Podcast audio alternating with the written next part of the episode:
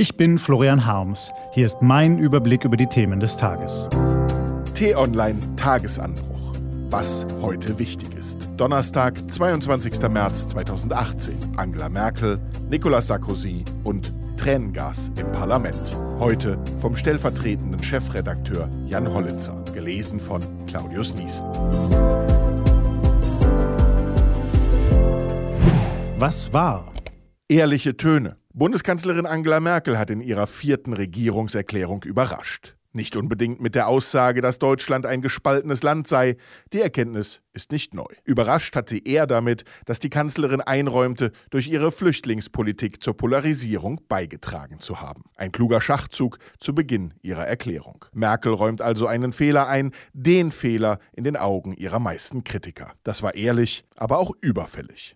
Entscheidend nach einem eher zähen Mittelteil ihrer Erklärung, in dem sie den Koalitionsvertrag sezierte, war zudem Merkels abschließender Satz. Deutschland, das sind wir alle. Ungeachtet der anschließend scharfen Angriffe ihrer Unionskollegen aus der CSU, die wiederholten, der Islam gehört nicht zu Deutschland, kann diesem Satz noch eine ungeahnte Tragweite zukommen.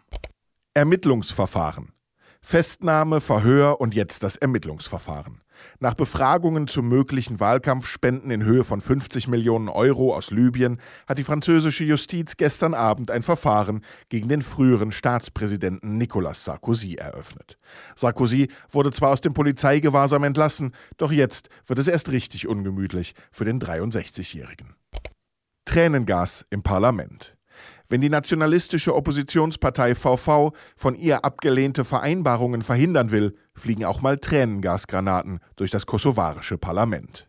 Die Übereinkunft mit dem Nachbarn Montenegro wurde später dennoch ratifiziert und damit die Voraussetzung für die visafreie Einreise seiner Bürger in die EU geschaffen. Fünf Abgeordnete wurden festgenommen.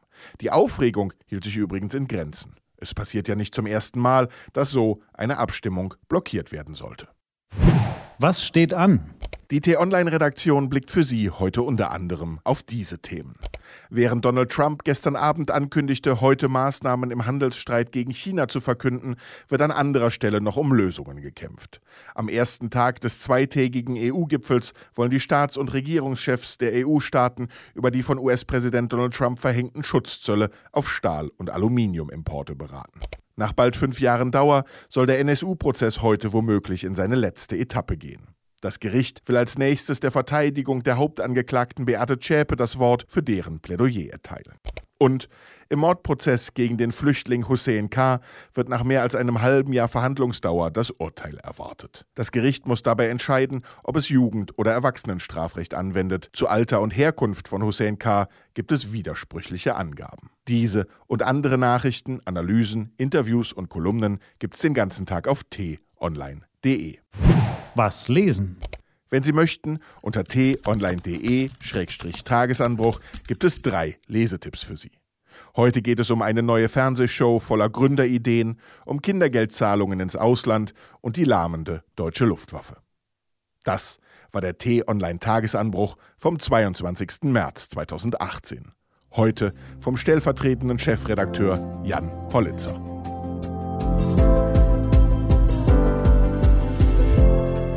Ich wünsche Ihnen einen frohen Tag. Ihr Florian Harms.